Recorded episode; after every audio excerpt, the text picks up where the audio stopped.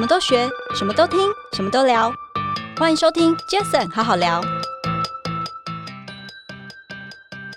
当时创业也是相当辛苦，其实也很辛苦，因为一四年开始创业，在外面募资也是非常困难，因为没有人听得懂我在讲什么。对，每个人都觉得我在诈骗。我们也是度过了非常多所谓的比特币寒冬。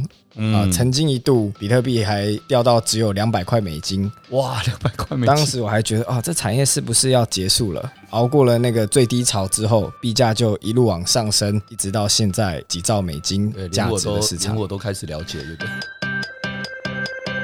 嗨，大家好，我是 Jason。这个 Podcast 成立的目的呢，主要是希望透过每一次邀请我在不同产业领域的来宾朋友们，借由对谈的方式。轻松分享每个人在不同专业领域上的观点与经验。那今天这一集我非常开心，因为怎么说呢？哇，不知不觉，Jason 好好聊录了第五十集，从二零二零年的九月到现在也快一年半的时间了。那今天第五十集这么特别的这一集数，刚好也邀请到的一位朋友，他所从事的这产业是我二零二二年觉得非常重要，而且我非常自己感兴趣的产业，当然是区块链。它是跟虚拟加密货币、跟 NFT 等等这些都非常相关的一个产业。那这家公司也非常的有名哦。它在几年前的创业，那到现在也有了一些在国际上不错的一些，不管是名声也好，或者大家的肯定。那非常年轻的一位创办人，酷币科技执行长欧仕迈 Michael，Michael 你好，Jason 你好，很高兴来到今天节目。OK，欢迎 Michael。刚提到 Michael 很年轻哦，其实他。毕业于英国呃纽卡索大学的传播学的硕士哦，也得到 MBA 的学位。那你在二零一四年成立了酷币科技这家公司。那当然我知道，其实你之前也是呃刚卸任嘛，但之前是智慧光科技的董事长，那也算是家族的一个事业。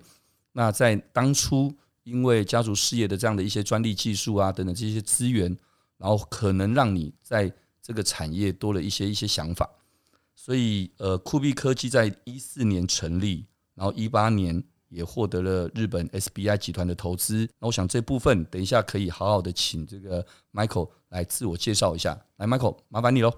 好，嗯，我在英国念的是企业管理，就 MBA，那主修是新创事业管理，所以我我在念硕士的时候就一直在想，哦，我。毕业之后创业要做什么主题？是。因缘际会，在二零一三年的时候啊、呃，我爸爸的公司追光科技当时收到了来自呃欧洲一个比特币公司，比特币公司对，OK。的一封信，一三年。对一三年的时候，嗯、然后他信里就写说，哎、呃，我们想做一个比特币相关的产品，是那虽然最后没有跟这个公司正式合作，嗯，但就是这封信让啊。呃我开启了我对比特币的呃怎么说旅程？怎么说？因为当时全公司一百多个人，没有人知道什么是比特币。对对，所以公司就写了一封信啊、呃，给远在英国念书的我说：“哎，你去研究一下这是什么东西。”那你那时候知道了吗？我花了一个月的时间，从看白皮书，然后到跟啊、呃、班上同学有一些呃小组讨论，嗯、然后小组讨论。都是来自呃各个产业不同的精英，是还有科技背景的，有金融背景的都有。那最后一个月，大家讨论的非常热烈，最后结论就是：哇靠，这比特币的东西非常未来有潜力推翻很多现有的呃金融的服务。嗯嗯，因为它背后的区块链技术是一个所谓的 permissionless，不需要授权对就能完成的一个工具，所以就会大幅的加速呃很多的效率。那我们当时就觉得，哦，我们。毕业之后要创业，一定要做跟区块链相关的。嗯，那跟虚拟货币相关的又更好，因为当时啊，比特币就是整个区块链产业最大的经济体，最大的应用嘛。其实到今天为止，仍然是对。那所以我我那时候一三年就在看，OK，那我要做比特币，那要做什么比较好呢？嗯，所以我们也花了几个月时间做市场调查，看呃比特币产业到底当时还缺少什么？是。那当时其实挖矿已经很成熟了，嗯，各种矿机、矿商、矿场啊，比特币 ATM、交易所，然后支付工具什么都有了，但是独缺一个最安全、最方便给一般民众用的钱包。嗯，为什么我这样说呢？因为在一三年、一四年，我们就陆续看到非常多的骇客事件。你已经看到很多用户的比特币被偷走啊，是啊，啊，交易所被害啊，倒闭啊，嗯、或是有人的钱包啊、呃、被妈妈丢到垃圾桶去、啊。对，那我们心里，我当时心里就想，OK，我们假想比特币是未来会走向主流市场，对，百分之六十的民众，对，都会来使用这一种啊、呃、科技，是，那。它一定要做的够安全又够方便，是。方便程度要到你等于像在使用网银的 APP 一样，嗯，一般人都能接受。是。OK，所以我们就是当初抱着这个初衷哦来啊创立了 Kubix 这家公司，立志做最安全、最方便的钱包。真的很早哎、欸，现在二零二二年，你等于是嗯八年前就有这样的一个想法，对，非常早。因为我记得上个礼拜我跟 Michael 碰面的时候，我跟 Michael 说，其实我是这三个礼拜才开始接触这件事情。那 Michael 已经说恭喜我了，因为怎么说？他说你已经算是全球前五 percent 的人了。那请问一下，你八年前你是全球前几 零点零零零五 percent 吧？你对，全全球应该是前十万分之一吧？对对对。很有趣。那当然，当时也因为非常早，所以当时创业也是相当辛苦。其实也很辛苦，因为一四年开始创业，在外面募资也是非常困难，因为没有人听得懂我在讲什么。对，每个人都觉得我在诈骗。因为因为大部分人都还没有热钱包，你就要跟他说冷钱包。对，这样说对吧？应该说大部分连币是什么都不知道，还不知道，你就要跟他说冷钱包。那他他他说我要这干嘛？对，他还不理解，所以我们也是度过了非常多所谓的比特币寒冬。嗯，曾经一度。比特币还呃掉到只有两百块美金，哇，两百块美金！当时我还觉得啊、哦，这产业是不是要结束了？不会啊，你买就好了，你买就。那然后后来熬过了那个最低潮之后，币价就一路往上升，那整个啊币圈的人口也。直线往上，是一直到现在啊、呃，几兆美金价值的市场，我都开始了解，对不对？对，然后所以最近大家就会想说，哦，最近跌了几十趴，是不是熊市要来了？币圈是不是很危险？我就说，现在跌成这样，一颗还有三四万美金，不要开玩笑了，很高了。以前一颗才两百块，哎，别闹了。对，哎，这蛮有趣的。所以那个时候你做的这件事情是。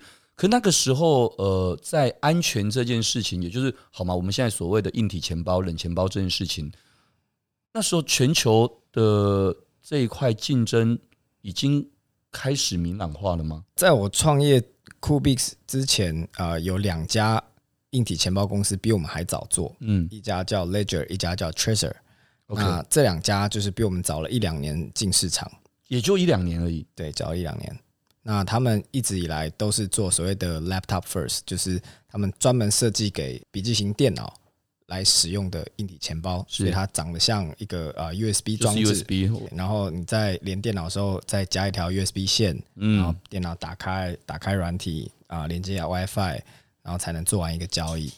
那在我开发这个钱包的时候，我就心里不断的想着。二零二零年数位时代的人呢？数位 时代的人真的，我们每天都是带着手机、带着电脑的人是相对比较少的。真的。那我们又想去啊，enable 的行为是 trade on the go，就是当你在移动之中，是不论你是去遛狗，或是去超市买东西，去跟朋友吃晚餐，去酒吧，去参加各种会议，参加各种展览的时候，你随时随地都要能够交易。是我们是。秉持着这样的想法来设计 Coolwallet 这个产品，是因为我要确保每一个用户，你就算用了冷钱包，你还是要简单搭配手机，你就能啊轻松的管理你的资产，是然后去跟啊市场做交易。因为很多时候交易的机会来了，嗯，当你错过了，就不会再回来了。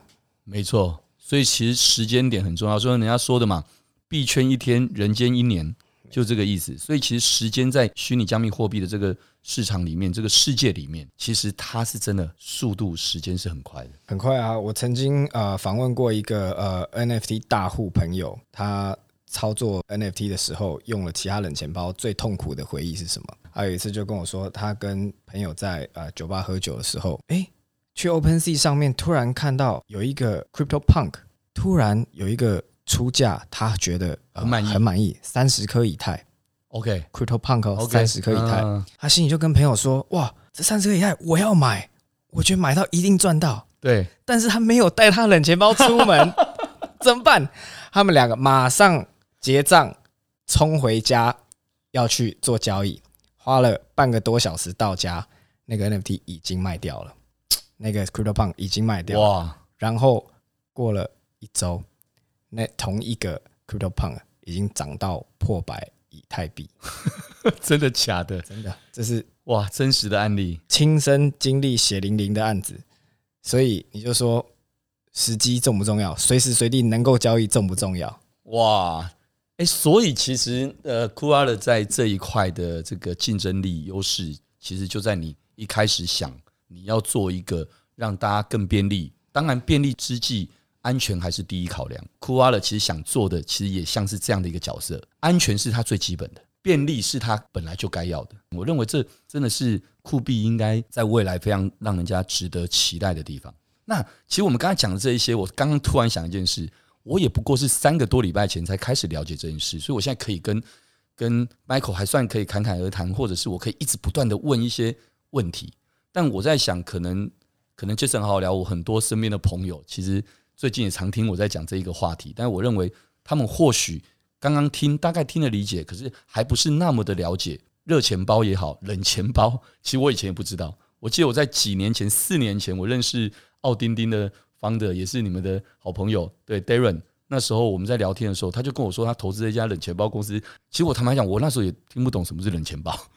对，所以简单的跟我们要不要科普一下冷钱包、热钱包的差异、区别，以及为什么需要冷钱包？冷钱包跟热钱包这两个字。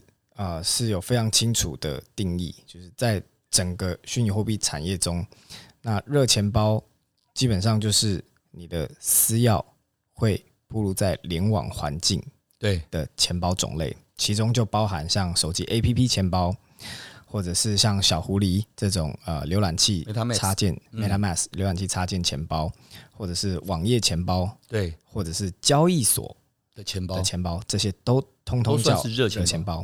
因为上述的所有钱包种类都是将你的私钥存在联网环境里面。是，那这种热钱包统一被视为安全等级相对比较弱，嗯，但是操作方便度相对比较好。那冷钱包它最核心的概念就是你的私钥是被存在跟网络隔绝的离线环境中，嗯。不论它是一个啊离线的手机，或者是一台废置的电脑，OK，或者是一个 USB 装置，或者是像啊 Ledger Tracer，或像 Cool Wallet，嗯，这种通通都叫冷钱包，就是用一个呃硬体把它私钥存在一个跟网络隔开的环境，隔开的环境。哦，所以简单说就是这样的一个逻辑。因此，呃，不懂的人或许像我一开始我也以为。哦，我有一颗比特币假的，我现在没有了哈。我先说，我说我有一颗比特币存在热钱包，就像我存在币安的交易所、存在 Max 的交易所的概念，那叫热钱包。那我以本来以为说冷钱包就这样下载，就像我说哦，个人金库，所以就是下载到我这一个 c o o l e 的这卡片里，或是可能 Ledger 的这个 USB 的装置里。我后来才知道，其实并不是这样。你要这样，小白要这样理解不是不可以，但是其实严格说起来，它并不是把什么虚拟货币存在你的这个装置里，而是就像你刚刚提到的，它比较像是一个私钥的概念，而是说今天你在做一些交易，要联网要做一些交易的同时，不管买进卖出等这些交易的时候，多了一个要你手动，例如说按一下、按两下的这个这个 double 呃 reconfirm 的一个功能，可以这么说吧？对，就是如果从技术上来呃理解这个产品，区块链是存所有人在区块链上面的账本，对，所有的交易记录以及它的余额是。那么私钥是区块链唯一会认定是你的一个方式，是。但是这个概念在一般小白来理解是相对困难的，对，所以一般小白会把它诠释为。OK，我就是把币存在存在那里面，对不对？对，那这个冷钱包除了存币，又有一点像一个二次验证的 confirm reconfirm 的装置。对，他要这样理解也是可以啦，就是这样子你比较好推广啊，不然你太累了。对，它比较好懂啦，就是如果要真的去跟他解释什么是区块链，什么是私钥，对一般民众来说，可能理解会稍微复杂一些。但是其实刚刚这样讲，简单说就是，如果各位听众们开始了解这个，甚至你已经有开始小小的在投资的时候，事实上，而且冷钱包也没多少钱，而且它是一次性的买断几千块台币的事情，就可以让你至少可以保障这么大的这个，不管是未来你在这个虚拟世界领域上面的这些金钱货币的安全性。所以，相对它其实真的应该要每个人都要有才对。是，如果你今天要进虚拟货币这个产业，你当然是希望能赚钱嘛，是，对不对？对，你不论你起始的资金是五十块、一一万块、五百万，都一样你，你都是希望最后能越来越多嘛，对，对不对？那你在这个前提下，你当然一开始就要顾好你的安全，是，而不是哦，你觉得一开始。只有五千块没有关系，等到变成十万块，我再来想这个问题。但是万一你在到达那个目标之前就被骇客攻击了，就你的本金就没了。对对对对，而且我觉得其实它就是一个好习惯呐。对，是你要把一个，因为为什么？其实人就是这样子，谁会觉得自己会被诈骗？对，谁会觉得？可是他为什么可以是诈骗集团？就是他就有办法从人性去攻击他。当然，一个是从。硬体的，就是你没防不胜防的，就是网络那个。那当然你可以用冷钱包就解决那一回事。那当然有冷钱包之后，也不代表就是完全都那个，而是其他的，那是人性的那一块。例如说，人家跟你聊天，你或紧急在问什么，人家就说：“哎，那个那个，你助记词给我，我帮你看是不是怎么回事之类的。”可能我们真的就要提高警觉。可有些人在慌的时候，在急的时候，可能就会就会觉得这个是我可以信任，但事实上。在这一块，所有的好习惯，如果你能够从一开始就养成，哦，那就会差别很大，可以这么说吗？是，就是那那我相信这也应该为什么说酷币在一四年那时候刚刚开始一定很辛苦，但是这些年来，包括你看日本这么大的这个 SBI 集团对你的投资，然后等等的，我相信都一定是让人家知道为什么你们在做的这件事情是重要的。而且更重要的是，雨后春笋一定有这么多。刚刚说的，我们刚才在节目前的时候就聊到了，包括可能你是卡片式的蓝牙的，可也有那种所谓的是扫 QR code 式的，也有所谓 U USB 用所谓连接式的，其实它都有很多的不一样。那肯定你们在这一块有一些很大的优势。在讲优势之前，我觉得先讲一开始的辛苦比较有趣。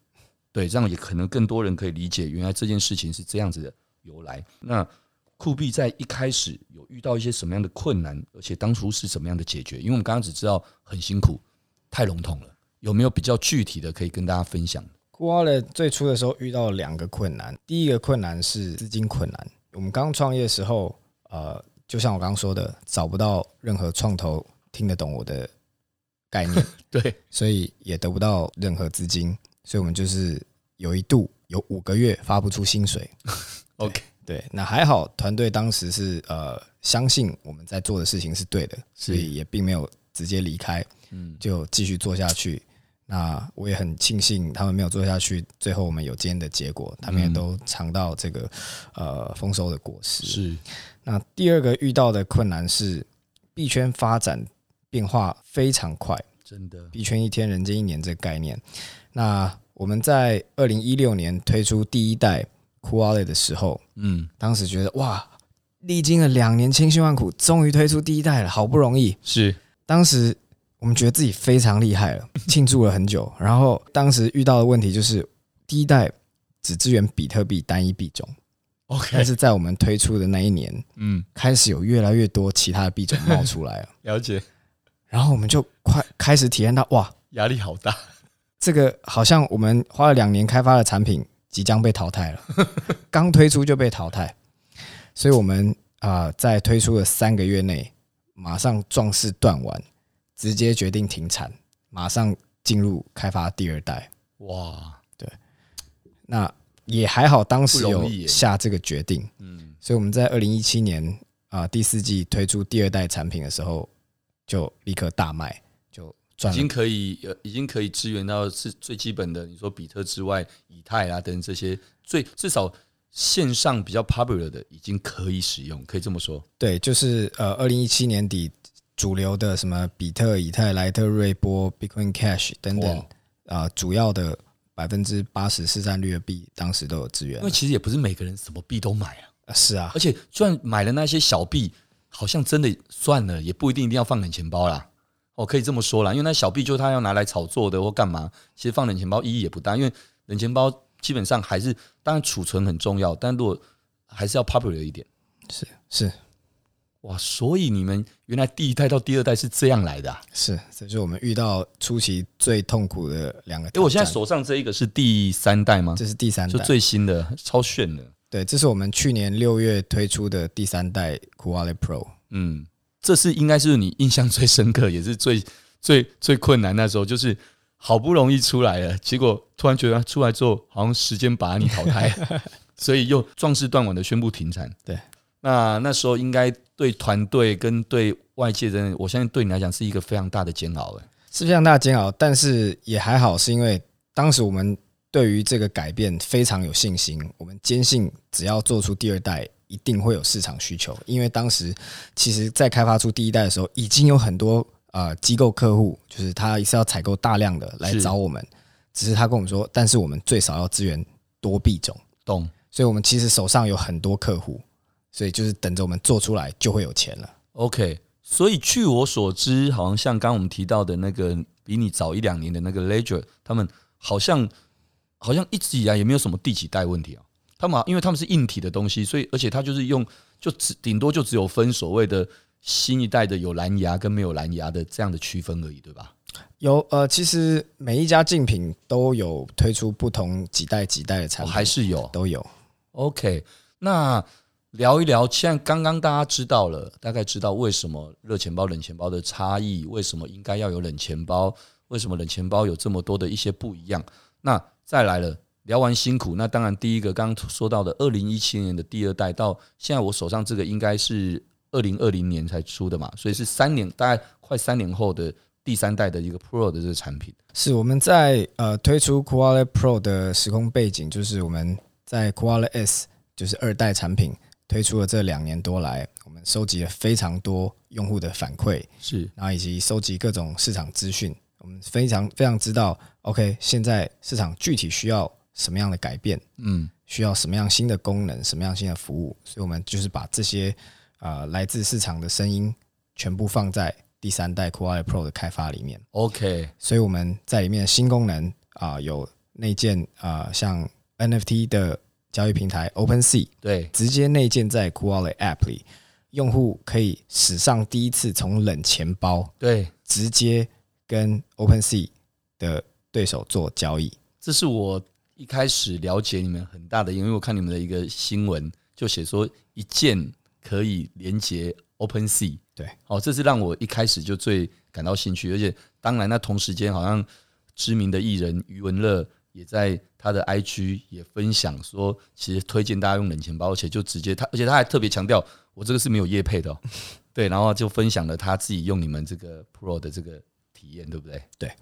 那除除了 NFT 的交易平台之外，那我们也加进一些 DeFi 的平台，像啊、呃、这个 DeFi Aggregator One Inch 也是一键就可以在啊 Wallet 的 APP 的 Marketplace 里面操作，然后还有 CeFi 的功能 Xsaving，然后还有 Wallet Connect 的功能，让用户可以去啊、呃、使用到外界所有支援 Wallet Connect 的 DeFi 或者是 O 那个 NFT 平台，很不简单呢。我觉得这件事情其实。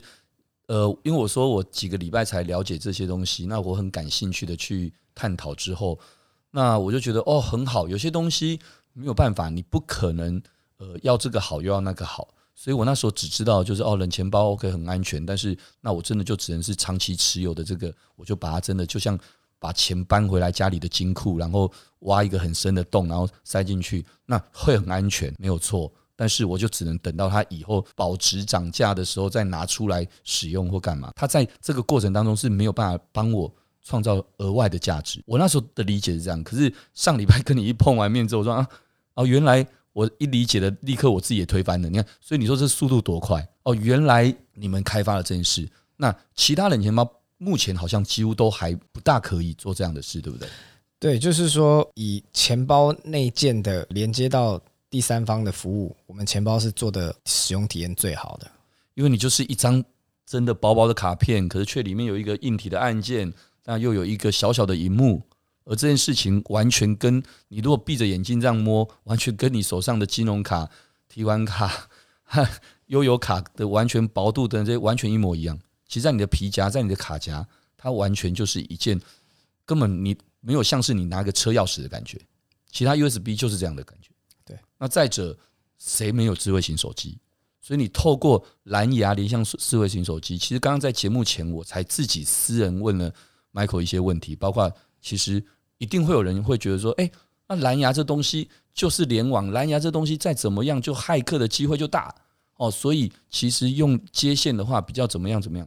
但是其实刚刚 Michael 也跟我分享了，这东西取决于你怎么去设定这件事。如果蓝牙这个东西，它只是卡片跟手机。的一个连线，而它那个连线只有所谓的一些不敏感的数据，所谓的本来就是可以公开也无所谓的数据，就像你随时都可以知道全世界最大户比特币拥有者的他随时每天的进出，因为在公链上面本来就是公开的，只是你不知道他是谁而已啦，就这样嘛。所以这个安全性在没有问题的情况之下的时候，你的所有的一些服务跟价值。还有提升，就可以从大家手上的手机 App 里面去做很多的服务提升。我的理解这样应该没有错吧？没错，你理解正确。所以也因为这样子，才有办法聊到刚刚我们所说的，在未来透过这样的一个单一入口、单一身份，就你持有者的单一身份，去连接到不管未来大家讲 Meta Server 的所谓的这个全元宇宙，这个虚拟跟实体的这结合，就是所谓单一身份的多重入口。它其实就在这里，我用这个，我可以到 OpenSea。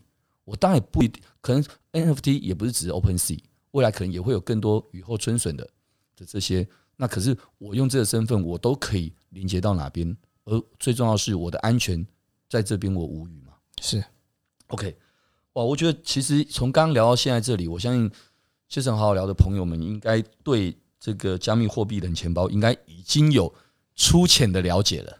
对。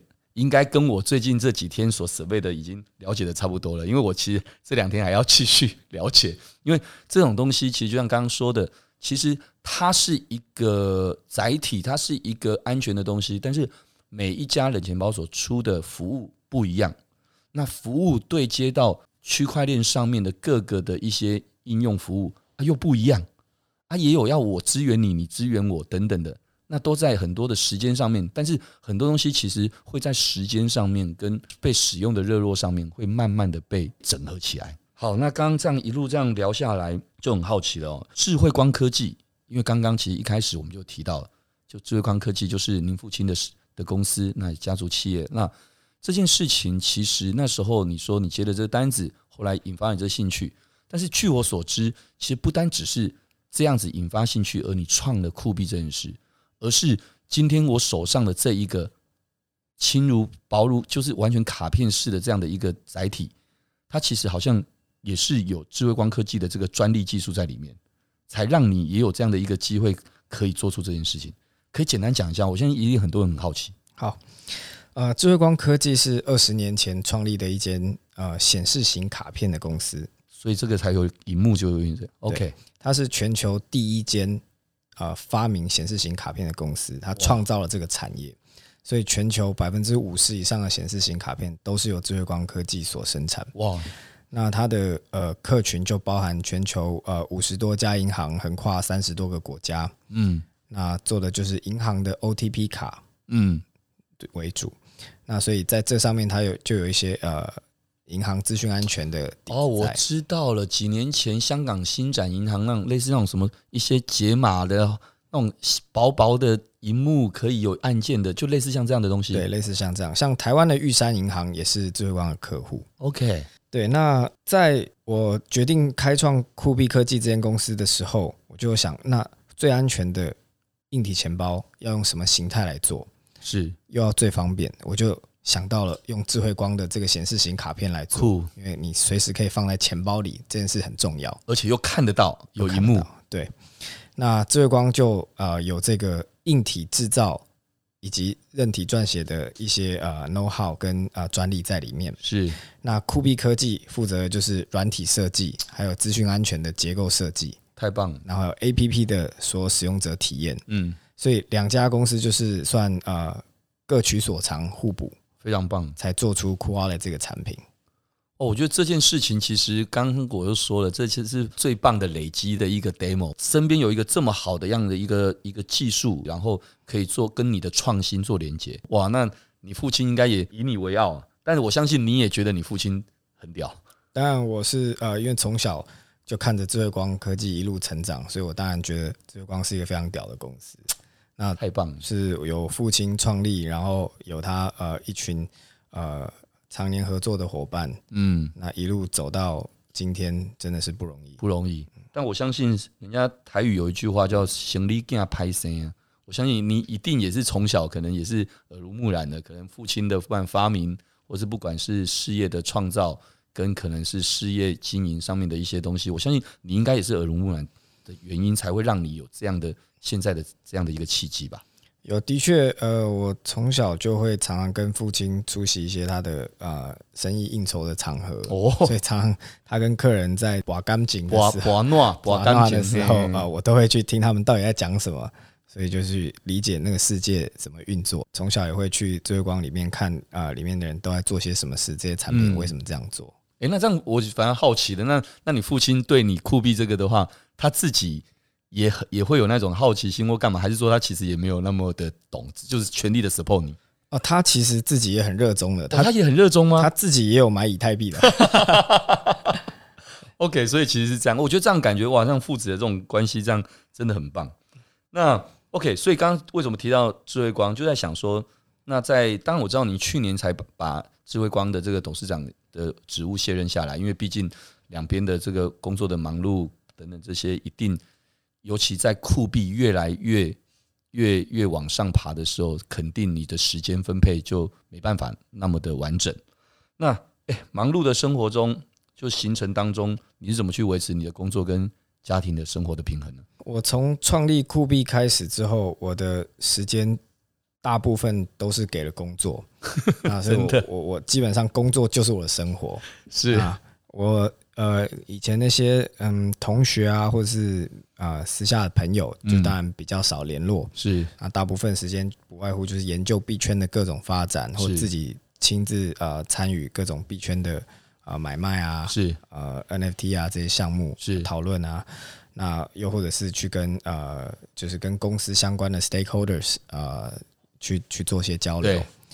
那当然。因为我的热情在这里，所以我很享受这一切。工作跟生活就连在一起了。对，我想杰森好好聊今天第五十集。如果有有常听这个节目的朋友，应该大概只要听到是 founder，就是所谓的创业者的朋友来来这个节目聊，因为我几乎都会问这个问题嘛。我对每一个来宾都会问，说工作、家庭的生活平衡等等。我相信。十之八九，创业者的朋友大概回答的都一样，就是，可是也合理，就是因为他对这个有热情，他才要创业啊。因为创业不见得是最最好或短期来看最好的选择，因为为什么？因为真的很辛苦，而且是不是完全就是你得到很好或是你想要的回报，并不然，因为它的比率是很低的哦。但如果没有那一份热情，其实是很难继续维持下去，所以。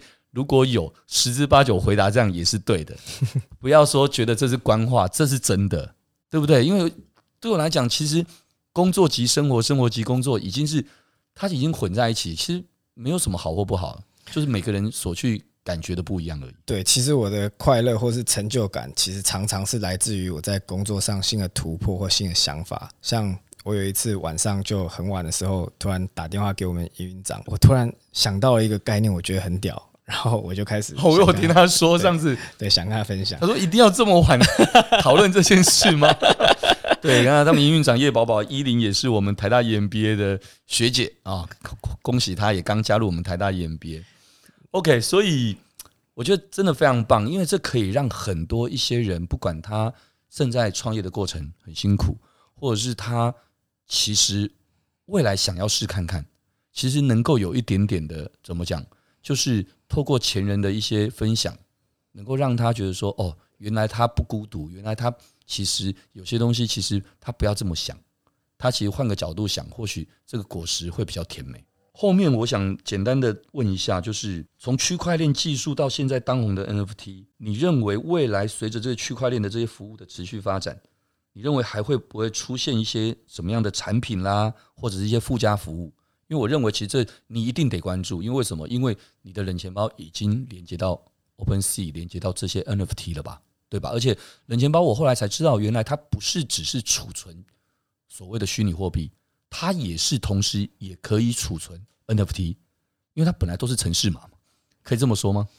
呃，不论是 NFT 或者是虚拟货币，它其实都是记载在区块链上的一种啊、呃、token 一种资产，是那只是格式不一样。是那像啊、呃，除了原生代币之外，还有所谓的 ERC 二零这种啊、嗯呃、智能合约代币，嗯，那或者是呃 ERC 七二一、ERC 一五五。这些我就没听过了。这些 ERC 七二一、七 ERC 七一一五其实就是 NFT 哦，就是哦，就是 NFT，它就是 NFT 的格式。OK，对，但它全部都只是在啊区块链上的一种 token，只是它有不同的特性、不同性质。OK，那在我的观点里面，呃，NFT 最少还会再热个呃六个月到十二个月以上。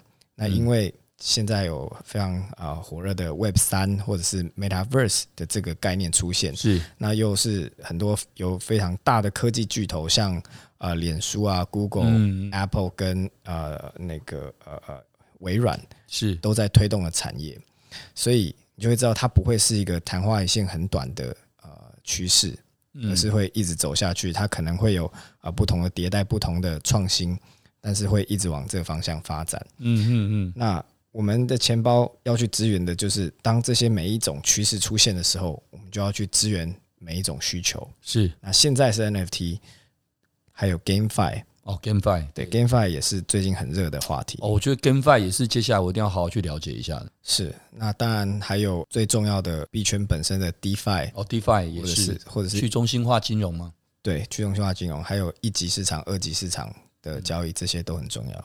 你指的一级市场、二级市场，指的就是 NFT 的这个智能合约的特性，可以让创作者在一级、二级这边持续拥有他的收入的这一这样的一个 business model，对吧？对，我们的钱包其实对的客群就是两种人，一种就是一般的 retail，一般的消费者，那另外一种是项目方，是你如果是发行 NFT 的，或者是发行代币。的项目方是这两种人都会有一级市场跟二级市场的需求。嗯，对消费者来说，他希望第一手买到一级市场最好的价格。那买到了之后，他也有二级市场去做 啊、呃、套利的需求。是项目方也是，他有一级市场的需求，他希望啊、呃、第一一开始发币的时候，就很多的民众来跟他认购他的代币。嗯那之后，他也会希望他的代币是在市场有流通性、有交易量、有深度，这样他的代币才会保持有价值。那这些都是我们在开发这个钱包中会持续关注，并且持续提供价值给啊这两个不同 TA 的方式。OK，其实呃，来宾朋友们，如果其实你们在在你们生活当中哦，其实像我最近都会这么做，只要每一次饭局，我都会问一个问题：说各位，请问一下，你有开交易所账户，然后你有买虚拟货币的举个手，十之八九我这个年纪的大概都没有人。其实现在币圈或者是 NFT 等这些社群年龄层，目前来讲算是偏低。那你认为这个未来虚拟货币跟 NFT 的应用，什么时候有机会会普及到全年龄层？我觉得这件事情，事实上我觉得现在好像也慢慢的开始在发生。举例，我就三个礼拜前开始了解，而我了解了，我又愿意分享，爱分享。我就跟我身边的朋友就开始聊，那这是我三个礼拜多来的一些体悟。那你不是哦？你八年前就开始接触这个，你怎么看这件事？在我们来看，呃，最早期它的人口其实非常的有个特定的族群，就是年轻男性、工程、金融背景，这是最早期。那后来已经啊、呃，我们看我们的用户已经非常的呃。更 diversify 了，就是更更多元化了，然后越来越多女性，然后年龄层越分布越广，从啊十八岁到六十几岁都有了。是，那这是这几年来非常明显的变化。嗯，所以呃，在我们的立场来看，我们觉得我们已经成功的做到呃，让市场能够接受这样的一个啊虚拟货币以及它的钱包操作模式。是，那我们自己在看未来五年内，随着元宇宙，随着更多去中心化应用的普及。我们相信这个呃人口会到呃普及到更多全年龄层，大概是五年内的事。哇，所以这件事情在我听来，其实从商业来讲，就是现在这样子，目前这样酷币就已经有还不错的目前的在商业上的成果。那未来其实你的潜力根本都还没开始，你的那些所有的族群购买者都还没开始，而且那个一旦开始的时候，我认为。它有些东西是是超级倍数成长，因为为什么？因为不单只是每个人知道他需要了，而且他去用，有些时候根本他还不用用，其他的公司搞不好就帮他买好了，maybe，对不对？搞不好啊，因为为什么？因为或许可能在不久的将来，我们公司的同仁其实都可以选择部分薪水可以用虚拟货币支付。这件事情一旦 OK，我相信你有这样的专利也好，有这样的一个先行者优势也好，酷币一定是在不久将来。哇，不得了哎！我们要赶快，什么时候可以让我们大家投资一下？我们目标在二零二四年在日本啊上市。OK，太棒了！我想这一句话，等一下我下了节目之后，立刻就传讯息给我日本 Edelweiss 的日本股东，跟他们说一下说，我先跟你讲一个未来两年后会发生的事情，然后你们自己这边自己赶快看着办。因为时间的关系，非常谢谢哦，今天酷币科技的创办人欧仕迈 Michael，Michael，谢谢你今天上我们的节目。谢谢 Jason，在这件事情来讲，不会只是这样，现在只是一个支点了。我认为接下来应该会放大很多，所以听众朋友们也拭目以待。我觉得在区块链、在 NFT、在虚拟货币这一个市场，应该会有很多值得大家应该多去探讨、多去了解的地方。那感谢大家收听，喜欢这一集节目的话，也欢迎大家能够到 Apple Podcast 留下你的五星评论。那接着好好聊，我们下次再见喽，谢谢，拜拜。